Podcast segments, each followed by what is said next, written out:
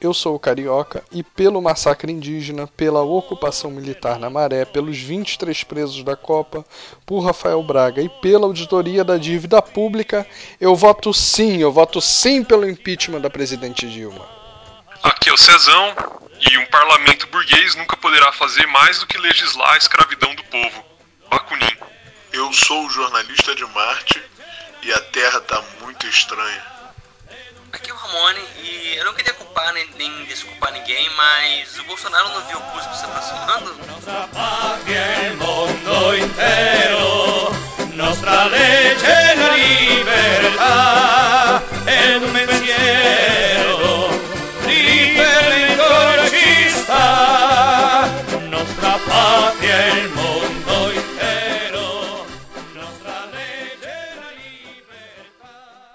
E aí, eleitores participantes da nossa democracia farsante, essa é a Rádio Badernista, a rádio mais vândala da internet.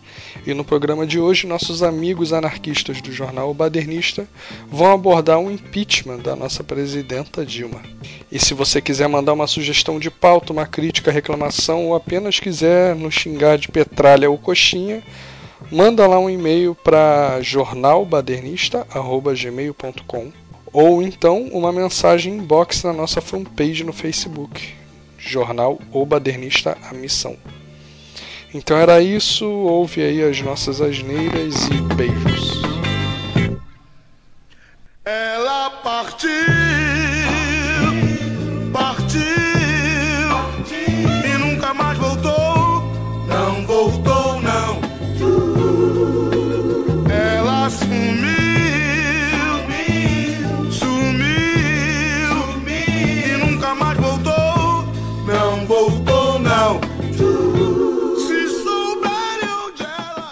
Comentando esses dias, né, que alguém falou assim: é, mas a culpa é da Dilma porque ela não conseguiu fazer um. um- não conseguiu governar porque você tem que ter, ter um- um- uma conversa com o legislativo.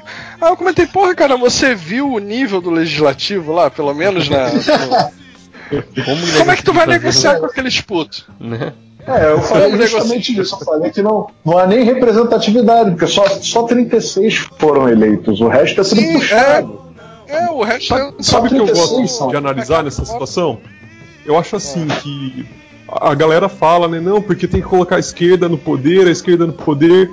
Mas quando a partir do momento que tá no poder já, já deixa de ser esquerda, porque pra subir até lá ela teve que fazer tanta aliança, mas tanta Exatamente. tanta aliança de merda pra chegar lá que ela ficou de mãos atadas, né? É, a gente tem dois exemplos aí fortes aí de uma esquerda mais com uma coalizão melhor e um apoio popular é, é, consistente, tanto na Espanha né, quanto na Grécia, né, o Siriza e, e o Podemos né, na Espanha. E você vê, o Podemos, na hora de fazer, fez a, a auditoria popular, com resultado nada fez. Né, do tipo, não, não vou pagar, foda-se. Não, não fez. Né, não bancou isso talvez não tivesse jeito. Eu não, eu, não, eu não analisei muito bem a situação da Espanha, né? Mas. E o Siriza, cara, que, que foi uma decepção em vários sentidos, mas imagino que alcançou algum objetivo institucionalmente. Mas é muito complicado, cara. Tem países onde você tem uma, um esclarecimento político maior.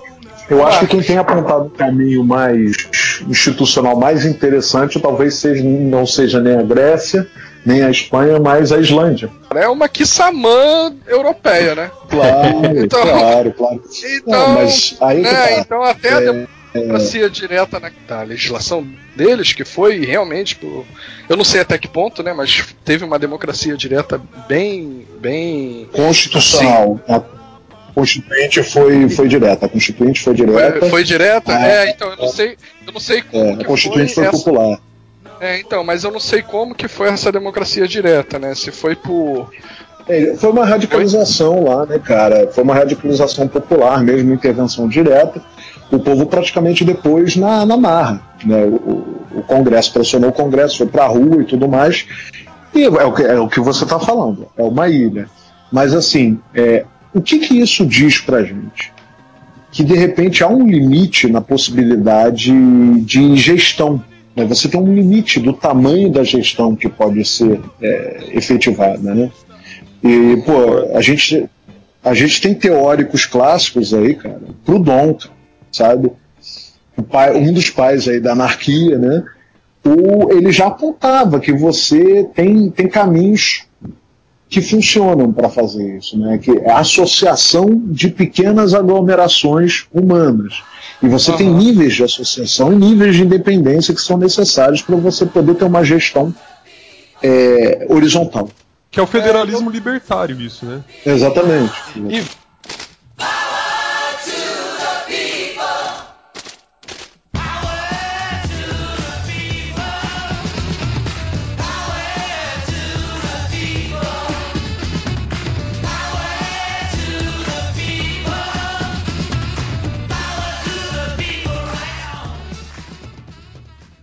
estão falando aí, eu, eu li um tempo atrás um livro, como é que se chama o nome do rapaz? Acho que é Moisés, é Moisés Naim.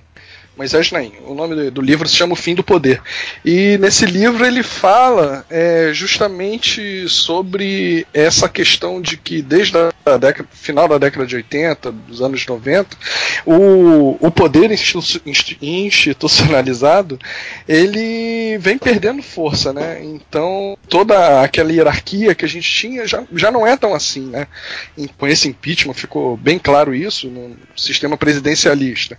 A presidente sair por uma questão banal política. Banal pífia, né? De que o outro lado não, não, aceitou perder, a gente vê que a, a instituição, as, a, as instituições estão bem fracas, né?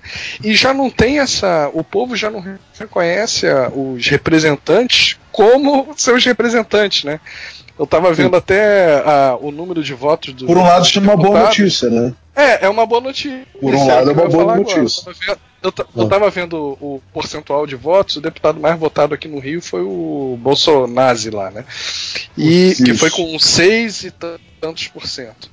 É, na verdade foi, foi 4 e alguma coisa, não foi 6 não. É, é enfim, o número que eu vi era 6%, e o número de brancos, nulos, abstenções e tal, pô, deu quase 20% para deputado, sim, entendeu? Sim, então, sim. assim, é, para governador, hoje eu tô no Rio, né? Aqui no Rio é, também, quem ganhou a eleição para governador foi branco. Foi nulo. Então a gente Sim. já vê assim um. Se, se, no, se no meio da década de 80 a gente tinha um clamor popular pela, pelo direito ao voto, aquela coisa toda, hoje as pessoas estão enxergando. Um, não adianta você votar, porque esses caras não representam ninguém, entendeu? E, e o poder, quando ele. ele eles não representam. Se... Eles representam. É, eles representam eles próprios e seus financiadores. E que é a família deles, né? Eles mesmos, os, os, conglomerados que eles defendem e as famílias deles, né? Agora, quando Deus, né? o povo, né? É, quando, Deus. O povo, quando, é. quando o povo, a massa já não apoia esse, esse sistema representativo, eles perdem força, né? Eles perdem a sua. vão perdendo a dia a dia a sua razão de existir, a sua, a sua legitimidade a mesmo. A sua legitimidade. Uhum. E aí, Cara, qual, é, é o ponto de, qual é o ponto de ruptura disso aí? Ninguém sabe dizer, mas a gente vê dia a dia que as instituições estão num, numa, numa descida, numa ladeira que, que você sabe que uma hora vai dar merda, entendeu? Porque não tem como se sustentar um sistema desse, desse, desse tipo que a gente. É que bom, né? livro, o ensaio bom, sobre a. Deus. Que ótimo. É, que ótimo. Pra gente é bom, né? Que a gente quer essa mudança, a gente tem esse desejo. Agora tem uma galera que enxerga isso aí e quer consertar isso voltando à ditadura, né? Achando que a concentração do poder é que vai trazer o. É também um pouco progresso. de saudosismo, né? É, é um pouco de saudosismo de uma época que não se viveu. Tem uma galera aí de 20 anos que tem saudade de uma ditadura que não viveu. Que é uma ditadura, de repente, defendida pelo avô que era militar, e vivia de pijama batendo, batendo na porta dos outros e mandar desligar o som, né? Pai, afasta de mim esse cálice. Pai, afasta de mim esse cálice.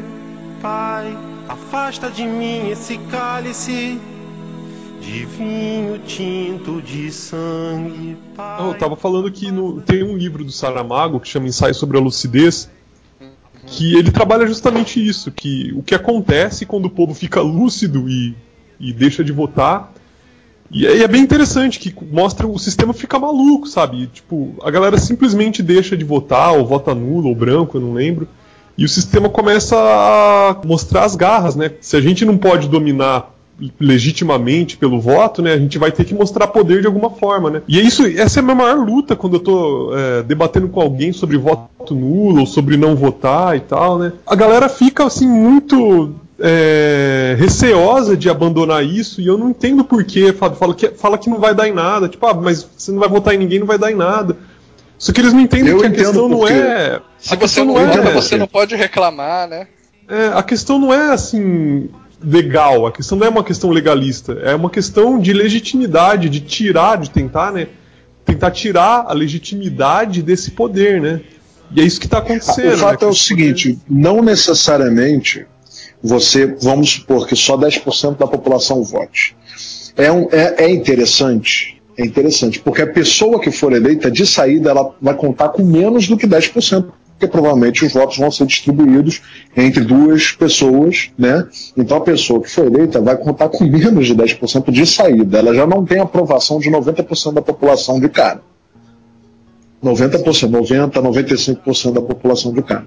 Isso é interessante porque você, você tira a legitimidade do, do sistema, né, ao qual a gente está submetido acorrentado. Ao mesmo tempo, não necessariamente isso vai resolver. Você tem casos em a população, só 10% da população votou, você tem casos, por exemplo, nos Estados Unidos você já teve eleições eh, distritais em que, em que as pessoas, sei lá, 10% do eleitorado compareceu às urnas. E o sistema está lá funcionando. Uma vez que o voto não é obrigatório. E assim, isso não é garantia. Mas isso, dentro de um conjunto de medidas e de posicionamentos, ele cria uma massa crítica. Ele colabora para uma massa crítica. E, e não é só o que você está deixando de fazer, é o que você está fazendo ao mesmo tempo que você não está votando. O diálogo social que você está tendo através disso. O que, que as pessoas estão conversando? O que, que as pessoas estão construindo enquanto elas não estão votando, enquanto elas não estão legitimando? Elas pararam de acreditar naquela ferramenta. Então elas estão acreditando no quê, né? Exatamente. É, então, e aí é uma outra via que se abre porque algum tipo de poder vai ter que entrar nesse, nesse vácuo, né? Algum tipo de Agora- poder vai ter que entrar. Agora, que poder é esse? O receio das pessoas que continuam votando, do tipo, ó, não, eu vou votar no menos pior e tal, porque isso daqui ainda é melhor do que outras coisas. Existe um receio velado. Muitas pessoas não querem confessar isso. Você fala, pô, você tem medo da volta da ditadura, você tem medo de um levante do fascismo, as pessoas agora estão tendendo. Se você perguntasse isso para essas pessoas que votam meio sem fé, né, e que são pessoas de esquerda e tudo mais e tal, mas que ainda votam, então não, vou votar aqui no menos pior, eu vou votar numa pessoa que vai fazer diferença, tal, que ela é um contraponto, por exemplo, uma pessoa que vai e vota em algum candidato aqui do Rio de Janeiro no pessoal. Eu acredito que essa pessoa legitimamente está buscando fazer um contraponto, ela quer colocar alguém lá que vai fazer um contraponto, vai fazer um enfrentamento com a massa que tem lá. Pois bem, essas pessoas, há um ano atrás, sei lá, dois anos atrás, que seja, se perguntasse para essa pessoa, é, você acredita na, na possibilidade de um levante fascista, da volta da ditadura, de alguma forma, né, uma, não uma ditadura militar, mas algum tipo de ditadura, ou um fascismo institucionalizado através de algum partido e tudo mais e tal, a pessoa diria, não, não, não é, porque eu acho que tem que fazer contraponto, porque aquilo ali está tudo, mundo ali é vendido, etc. E tal, beleza. Fumaça de óleo diesel. Me embriagar até que alguém me esqueça. I'm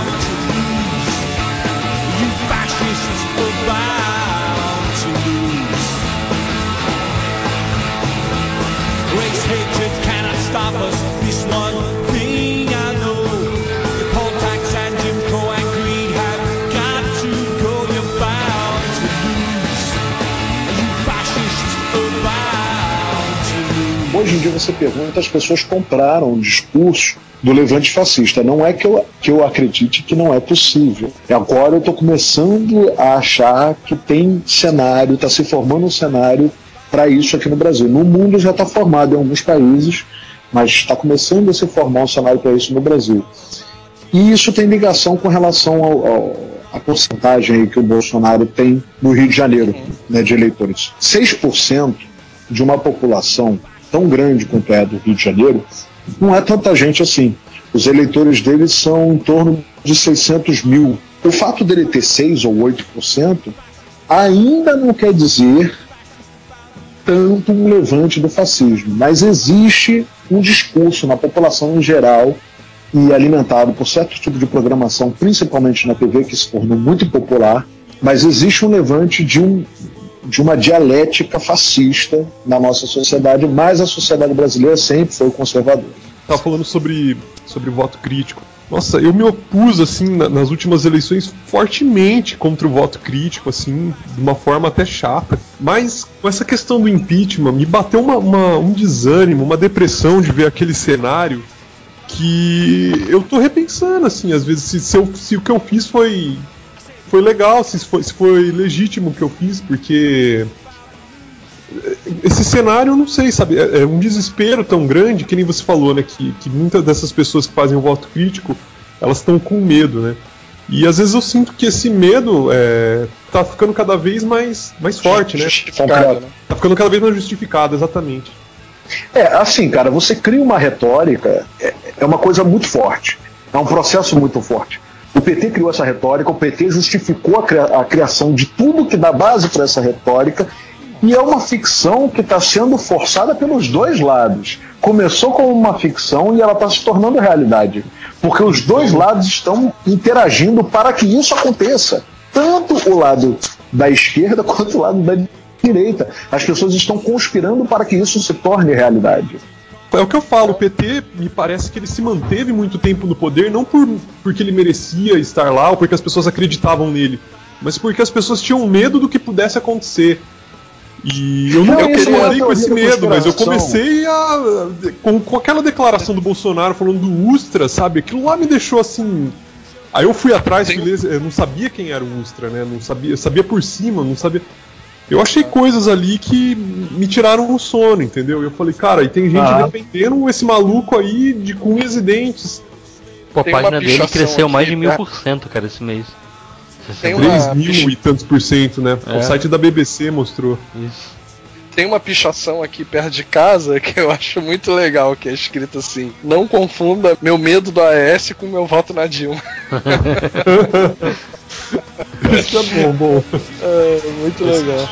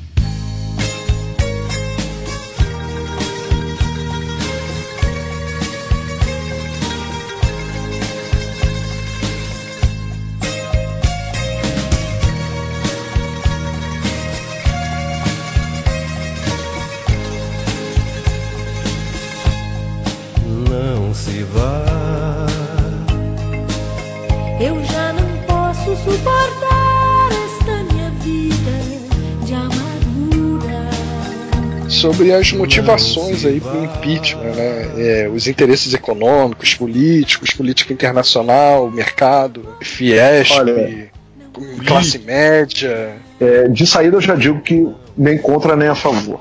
Né? E eu acho que a posi- talvez seja a posição mais ou menos. Eu sou contra como, como aconteceu o processo. Eu não seria contra se fosse uma coisa feita por plebiscito, ou seja, a interrupção do mandato por vontade popular, e se a justificativa, a grande justificativa, fosse o estelionato eleitoral. A Dilma prometeu uma coisa nas eleições e colocou em ações o projeto de governo do Aécio.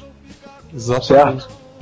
Então, Rapidinho, mais né? uma grande traição, mais uma grande traição do PT, um estelionato eleitoral. Se o povo falasse, opa, calma aí, não queremos ela por causa do estelionato eleitoral que ela está aplicando na gente. A gente quer votar de novo, porque essa daqui não está fazendo o que ela falou que ia fazer. Não foi nesse projeto de Brasil que a gente votou fora.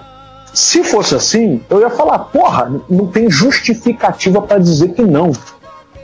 Uhum, Não tem, correto. porque se o povo colocou, o povo tira. Foda-se.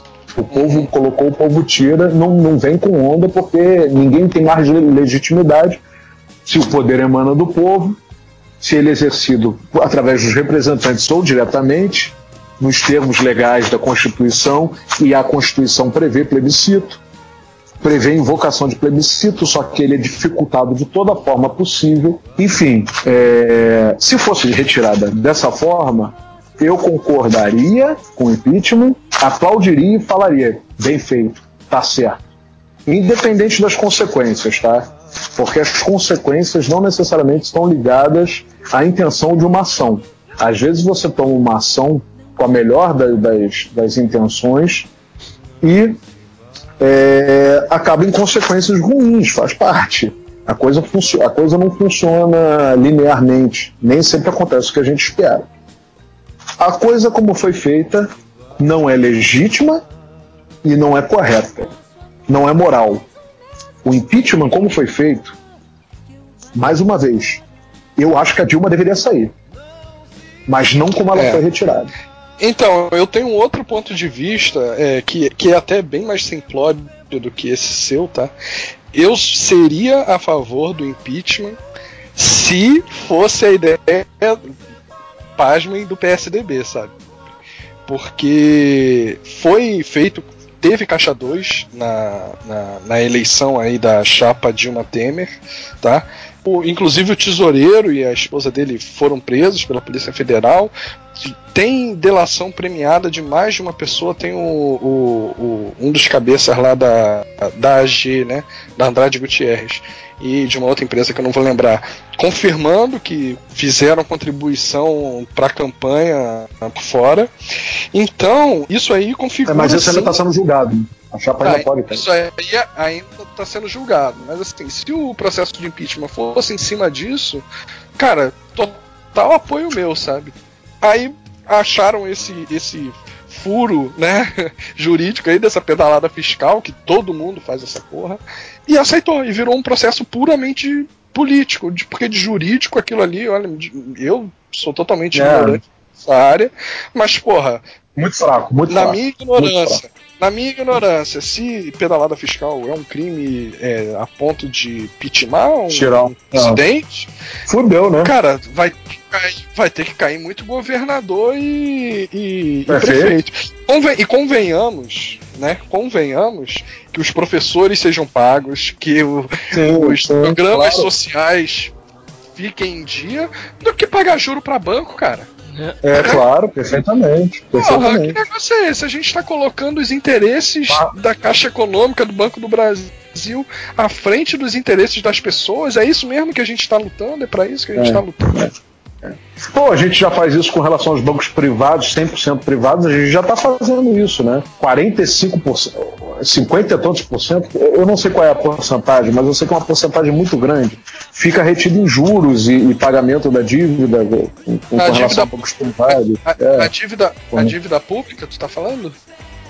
É, não só bancos privados, mas também, enfim, credores em geral, é, né? então, a dívida pública tá hoje em 47 do. 47%. 47%. É, 47%. do orçamento Metade do que a gente paga vai pra esses caras, né? É, Então, metade do e, e aproveitando isso, eu queria dizer que eu seria a favor do impeachment se ele fosse justamente é, pelo fato da Dilma ter vetado a auditoria vetado a auditoria popular. Isso seria um motivo excelente. Isso seria um motivo excelente. Um motivo Pro- pro impeachment. impeachment. Belo Monte é um motivo pra impeachment. Enfim, Cátia Abreu, pra mim, é um motivo pra impeachment.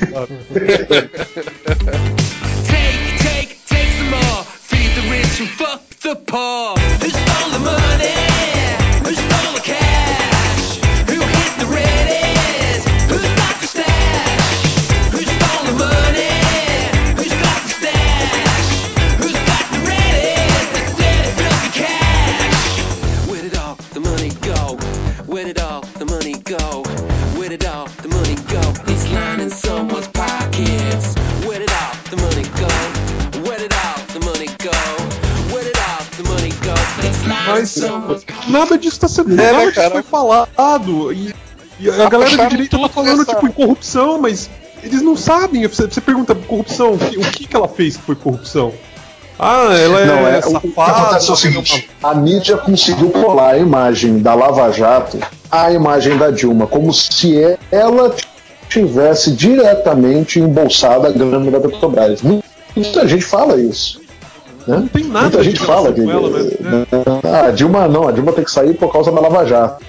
Só que a maioria das pessoas não sabe que não existe um, um- um- nada provado contra ela com relação à Lava Jato. E agora a Lava Jato nada. vai ser errada, né? Não e, não, e pior, o partido com maior participação de indiciamento da Lava Jato é, o É. PP, cara.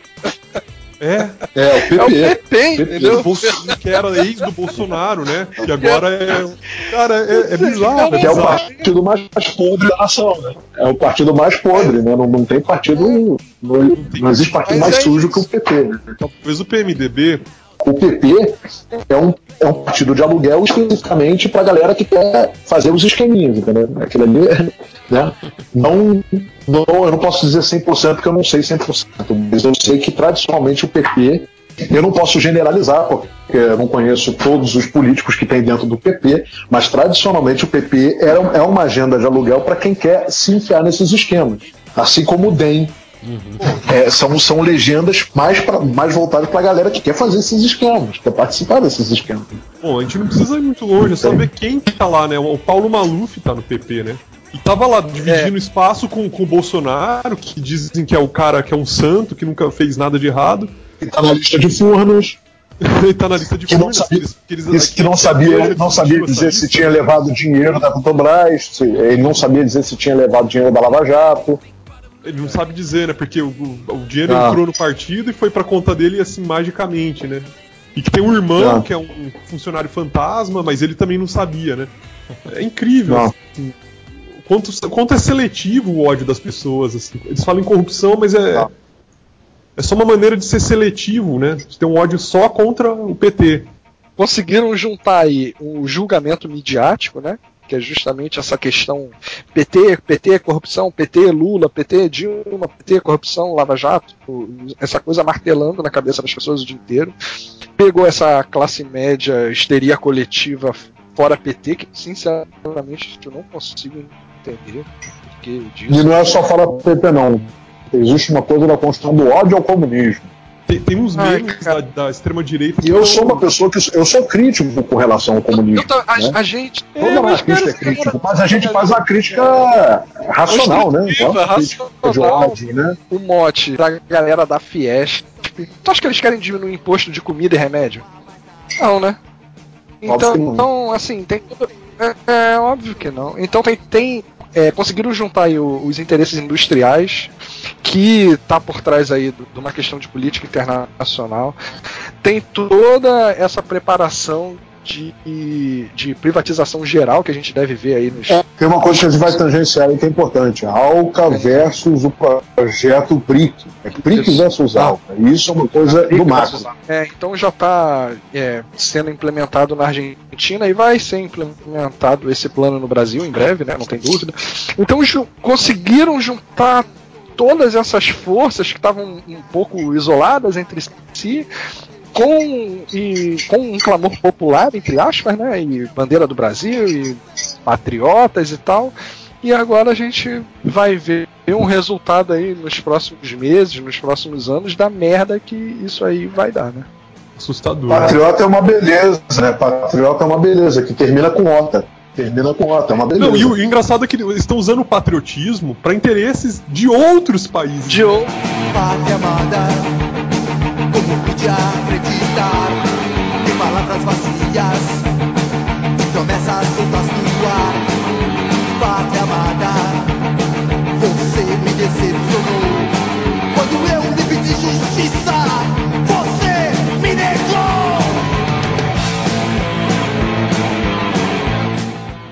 Países, é, porque é na, mais- na hora de privatizar o pré-sal, ninguém é patriota, né, cara?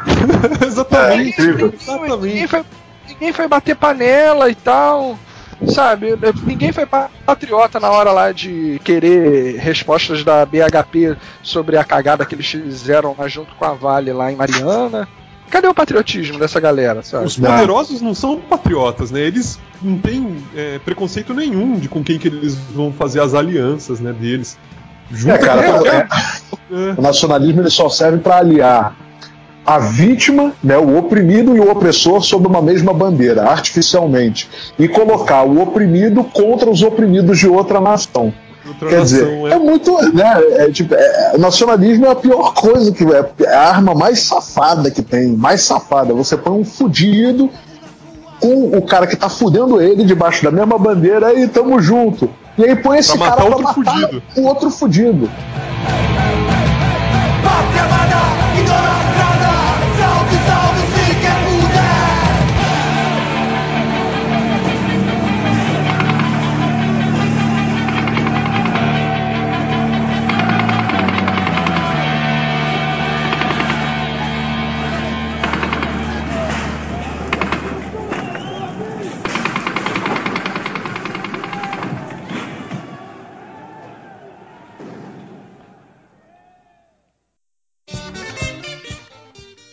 Toda essa cagada de impeachment começou lá com o pombo correio que o que o Temer mandou pra Dilma com aquela cartinha lá. Pombo correio, voa depressa.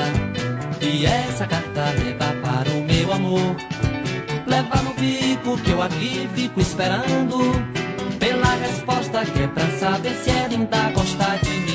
E aí ficou, Você quer- né, você- ficou aquele clima Você quer, esquisito quer fazer assim, um tipo, re- Você quer fazer um resuminho da carta? A Cara, carta mais eu- ou menos ela dizia isso. Eu queria ser seu amigo, eu sempre fui seu amigo, mas você não queria ser minha amiga. Você é boba, chata e feia. É, cara, tipo, o Temer tava na. O Temer é, ficou chateado que ele tava na friend zone, né, cara? Então, aí resolveu se juntar aí com, com pessoal da, da- do PSDB e dessa outra galera toda aqui que eu, que eu citei, pra resultar nesse processo de impeachment que ele acabou saindo vitorioso. Bem, pelo menos ele largou esse negócio de carta, descobriu que ninguém mais usa carta, nem pombo correio.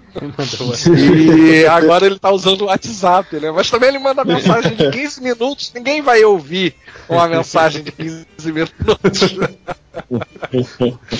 Daqui a pouco tá o Temer com o Snapchat fazendo mensagenzinha.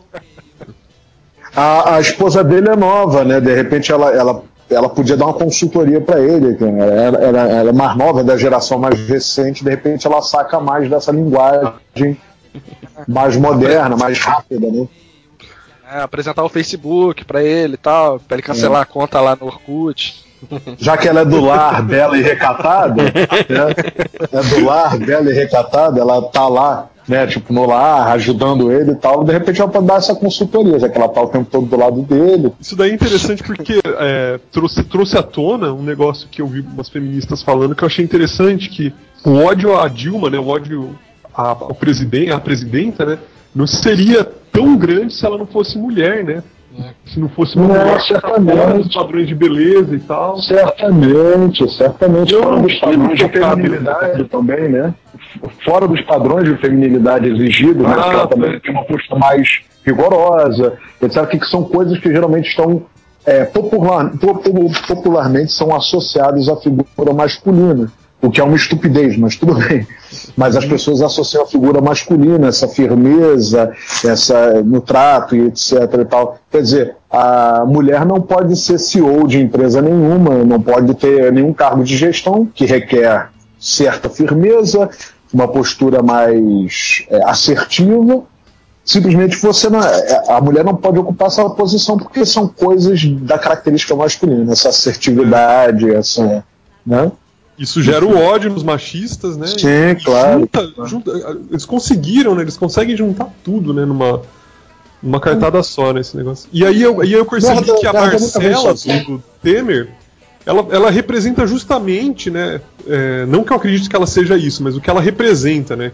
Que a capa da Veja aí representou muito bem o que- essa questão de justamente o oposto da Dilma, né? Que é bonita, já a Dilma é feia, ela é bonita, ela é do lar, ela é recatada, a Dilma é, é- é- não tem postura feminina, né? A Dilma é velha, ela é nova. A Dilma é velha, ela é nova, é. Então, É, é. trabalha tem, tem, tem muito preconceito, assim, se- essa, essa figura dessa Marcela está sendo usada para destilar um preconceito muito grande aí, fazer um. Fazendo. Olha como nós estamos melhores agora, sem, sem uma. Sem uma mulher feia na, na, na- na- Mas foda-se, né? Se o Temer, o Temer. O Temer é lindo, né? Maravilhoso. Isso ninguém fala, né? É. Não, a, a Veja só ficou muito chateada, né? Que o, o grande defeito da Marcela que a Veja, que a Veja, que incomodou os editores da Veja foi Marcela não se chamar Amélia, né? Ah. Porque se-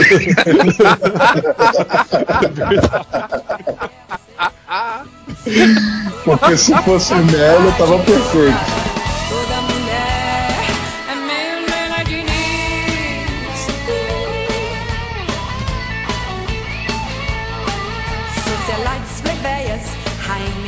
Decadentes, manecas alceias, enfermeiras doentes, madraças malditas, super-homens sapatas, irmãs laduces. É tipo assim, agora temos uma mulher de idade na- na- no poder aí, um como destilou-se aí um machismo muito forte. Quantos editoriais a gente não viu de moda com relação a Dilma? Ah, a Dilma tem mau gosto, veja aquela roupa, aí ela fica enorme de gorda. Sabe, eu nunca vi um editorial de moda sobre o, sobre o presidente dizendo que o colarinho dele estava apertando e dando queixo duplo nele. Eu nunca vi isso. É engraçado, né? Isso eu nunca vi. Vamos fazer justiça aqui que essa. Qual o nome dela mesmo? Essa mulher do Temer? Ela não é dona de casa, né, cara? Porque, porra, ela tem segurança, babá, deve ter umas 15 empregadas, mordomo, E é governanta. Eu, cara. Pô, dona de casa quem, quem passa, lava, arruma. É. Porra, É dona de casa, é dona de casa é um nome, é um nome para dizer assim, ó, o cara, o cara nessa casa aqui não participa em porra nenhuma, ele põe o dinheiro aqui, acha que é suficiente e, e mantém a mulher como uma serviçal mal paga. Porque é praticamente isso. Manter a mulher. Não que isso desabone qualquer mulher que seja dona de casa, não estou falando isso. Né, que seja do, a chamada do lar. Não é isso. Existem mulheres que fazem essa opção e, porra, legal, tranquilo então. Mas, em geral, tradicionalmente, isso é uma desculpa para você ter uma empregada que, ao mesmo tempo, é uma serva sexual, a quem você eh, não tem que dar muita, muita justificativa de porra nenhuma, porque afinal quem põe o dinheiro em casa é você, né? E você não, não tem nenhuma remuneração. Tanto que você tem uma porrada de decisão de juiz aí, de mulher que se separa de marido e exige é, atrasado de diarista, porque trabalhou como diarista e recebe atrasado de diarista de anos e anos Sério? com relação ao relacionamento, fora o direito à divisão patrimonial, etc, etc, etc. Falando no Temer, você acha que o Brasil vai ficar livre da corrupção com ele no poder? Claro! Cara, olha só. Olha só, Claro. Primeiro. Olha, olha, primeiro deixa eu só falar uma coisa importante. Depois eu falar gente coisa importante. Depois a gente tira o, o Cunha, entendeu? O plano é esse. Sabe, sabe por que, sabe por que o, o- o- sabe por que, que o, o- o Temer entrando a gente vai ficar livre da, da, da corrupção? Porque o Temer ele carrega com ele os unicórnios alados, entendeu? E ele tem também uma série de, de, de, de Saci Pererê. é, tem- ele não vai governar sozinho. Né? Então todos esses seres maravilhosos vão resolver de maneira mágica a realidade do país. Também, né? É, a mão invisível, sim. Como não? né? E Deus, e Deus. Que Deus. Porque todo mundo que votou pelo impeachment votou citando Deus, né? Praticamente todo mundo, né? 90% citou Deus. Então Deus vai estar presente na gestão de Temer e vai garantir que tudo dê certo magicamente, porque Deus é aquela figura que resolve tudo magicamente. Basta você rezar com fé. Rapaz, e você vai ver esse plano aí que ele fez, né, desse ponte para o futuro. É, cara, o que isso vai ser propagado como a salvação do país pela mídia, caralho, vai ser um negócio muito vergonhoso.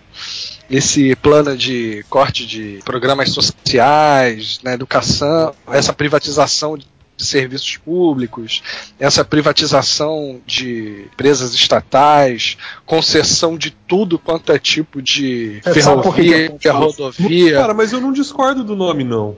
Ele falou é ponte para o futuro, mas ele não explicou É, que ponte futuro é para o esse. bom. É um Pro futuro, futuro, é, pro futuro Mad dele. Max, tá ligado? É a ponte aérea que ele vai tomar. É a ponte aérea que ele vai tomar. Depois que ele deixar o país na merda, é a ponte aérea que ele vai tomar, entendeu? A ponte para o futuro é a ponte aérea que ele vai tomar pro país de escolha dele, que ele vai sair daqui, vai deixar essa merda toda aqui pra trás pra gente se virar comendo lama e bosta aqui. A gente vai rachar um prato de cocô enquanto ele vai estar na ponte do futuro dele. Hoje eu já li que o Armínio Fraga deve voltar aí, né? É, provavelmente aí para o Ministério da Fazenda, alguma coisa do tipo. P- Eu pode acho que isso falar. daí é um projeto pra preparar a gente aí pro, pro, pro Bolsonaro, né? Aos pouquinhos, assim, vai, Preparar o cenário, né? É, pro- é, pra- não, preparar a gente, assim, pra gente não tomar susto com o Bolsonaro, entendeu? Futuramente como presidente.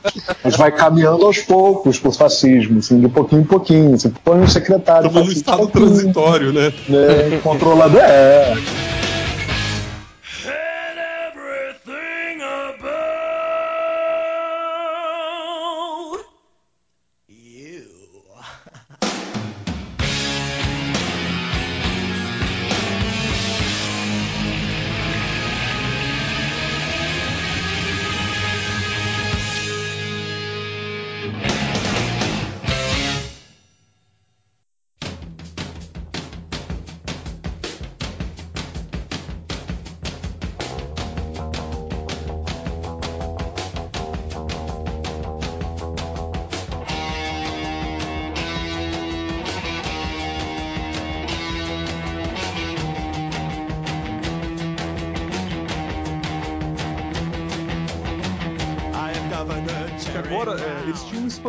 pra, pra, pra bater, que era o PT, né?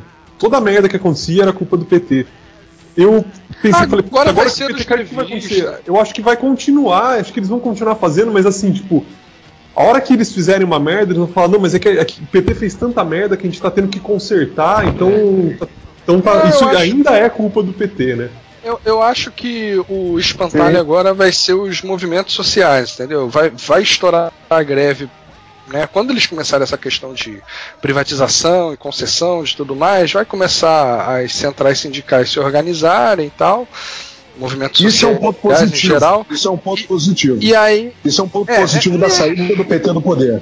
é, é, Isso é um ponto é, positivo. é. É verdade. Isso é um é ponto verdade. positivo. Então, Finalmente, CUT, MST, MTST, vai tudo voltar pra rua sem amarras com o governo federal. Isso é um ponto positivo. Libertação Verdade. dos movimentos É. sociais. Eles vão voltar é a oposição, né? batendo há muito Então, tempo. então Eles vão voltar eles- pra oposição, que, que é o aqui- lugar deles, né? eles é que vão ser os novos espantalhos, entendeu? Então, assim, ah, é, tá tudo dando errado porque esses vagabundos não querem trabalhar em vez de deixar privatizar, que vai melhorar, não sei o quê. O PT cavou isso. O PT criou uma situação que queimou a esquerda todinha.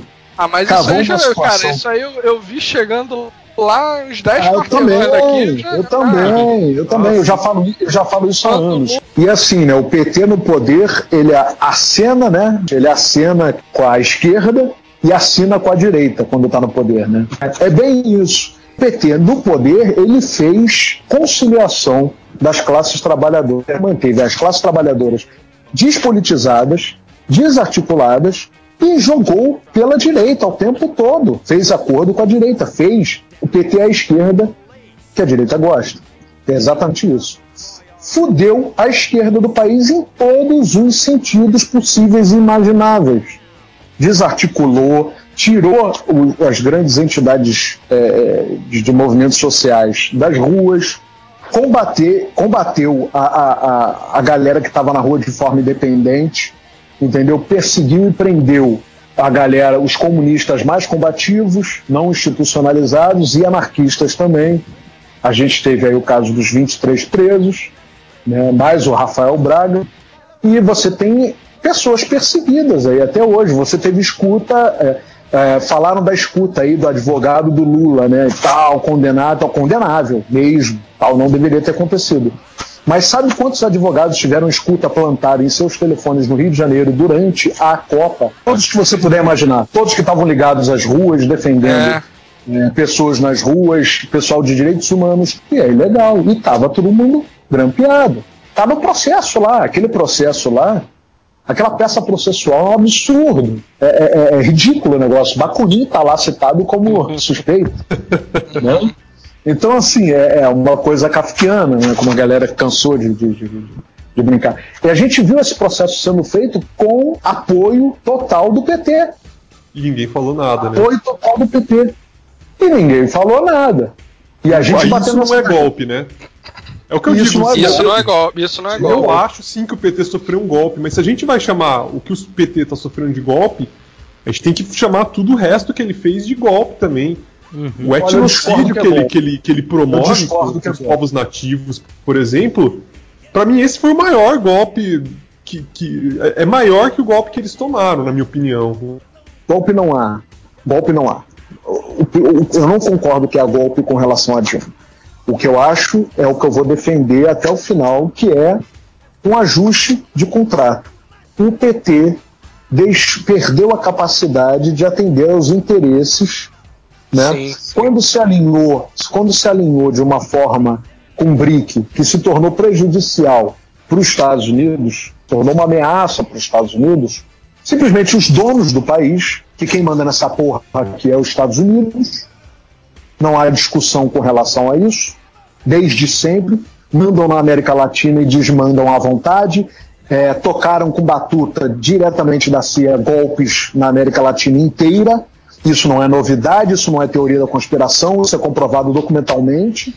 Ninguém sabe até hoje como que o MBL consegue tanta verba pra, pra ficar bancando Ah, a gente sabe. caminhão. a gente é, sabe, mas a gente é, não é, precisa gente falar, sabe. né? Que ontem mesmo o Obama Enfim. tava grampeando a Dilma. E que qual foi a resposta? A grande resposta do Brasil? Ah, eu não vou falar mais com eles, vou cortar a relação. Ninguém tirou. Ó, veja bem, cortar a relação inclui tirar embaixadas. Né? Certo?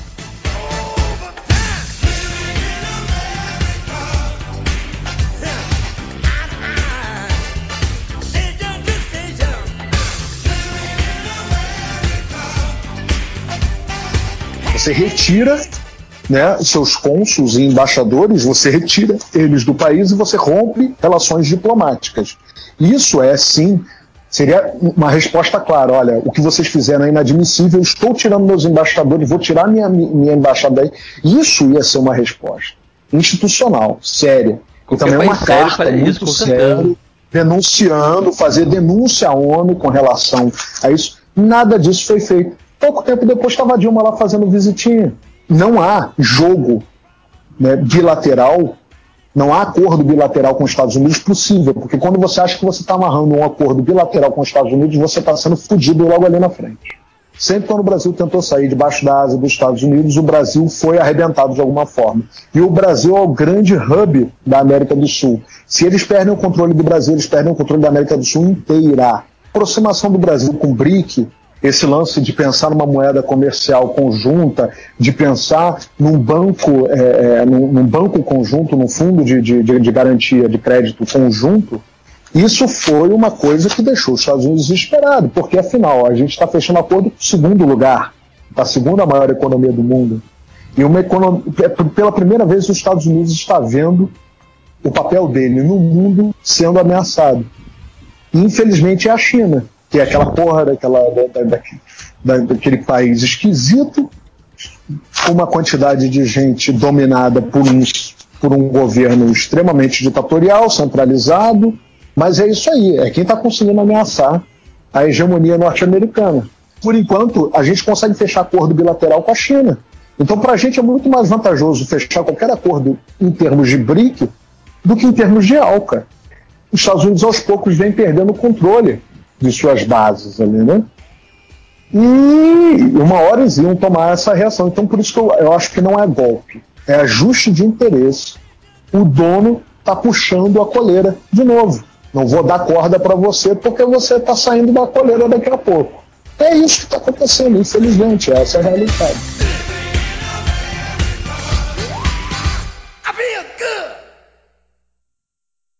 É, não, então, sobre essa instabilidade política, né, o que eu, é aquilo que eu tinha até comentado antes, com o passar do tempo, com o passar dos anos, a gente vai ver ano a ano o enfraquecimento dessa nossa é, democracia representativa, né? Não vou me surpreender se qualquer um, um qualquer governante continuando desse sistema presidencialista. Qualquer presidente que não conseguisse alinhar minimamente aí aos interesses do, do capital, ele vai sofrer sérias represálias, né? E a gente vê aí até podendo resultar no, num eventual impeachment, né? Por qualquer motivo que seja. Motivo a gente inventa, né? impeachment a gente inventa até para se distrair. E o motivo a gente inventa pra se Pra se distrair. distrair.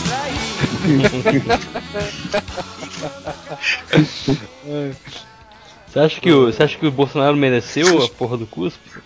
Eu entendo completamente assim o, o, o porquê dele ter feito aquilo e Sim, o cara deve estar puto de ficar ouvindo todo dia, cara. Deve ser todo dia que ele ouve. Não, e o Bolsonaro, é, o atrocidades. Bolsonaro é bem infantil. O Bolsonaro é, É, tipo aquele, é. aquele valentão, aquele valentão da escola. É, o. Bully. É, é, É, fica, ah, ah, viadinho, queima arroz. Sério, que o, o debate tá nesse nível. Então, assim, eu entendo a revolta do, do Jean Willis, mas eu acho que a partir do momento que ele cospe, que ele dá um soco, que ele dá um chute, que ele dá uma voadora, que ele dá um tiro, que ele, sabe? Uma, uma ação física deslegitima, sabe? É. Quando ele vai falar sobre essa questão retrógrada, ele sempre tem um- uma palavra consciente, assim, lúcida. né? Sim. Aham. E, e a partir do momento que, que ele faz um negócio desse, a pessoa se exalta, se né, sai de si, e aí a- acaba fazendo besteira. E assim, isso que a gente. E era tudo que o que tem Bolsonaro até- queria. Isso, Era isso que eu ia que falar. Isso, isso na nossa visão que tem uma certa empatia por essa, pelas ideias do Jean Willis. Agora, imagina aquele que não tem empatia, tem, né, aquele que tem antipatia pelas ideias do Jean Willis, o que não tá falando, é aí, ó, chama a gente de fascista, mas cospe na nossa cara, agora vai, vai cuspir na cara dele também. Depois não reclama se cuspir na cara dele na rua, e não sei o que. Então eu sempre acho que essa saída é, violenta é, sempre favorece o outro, sabe? Porque aí coloca você como a pessoa que tem um estado psicológico fraco e sem argumento. Por mais argumento É. que você tenha. Sim, sim. Então é sempre essa questão, porque o outro vai usar isso como uma como arma, né?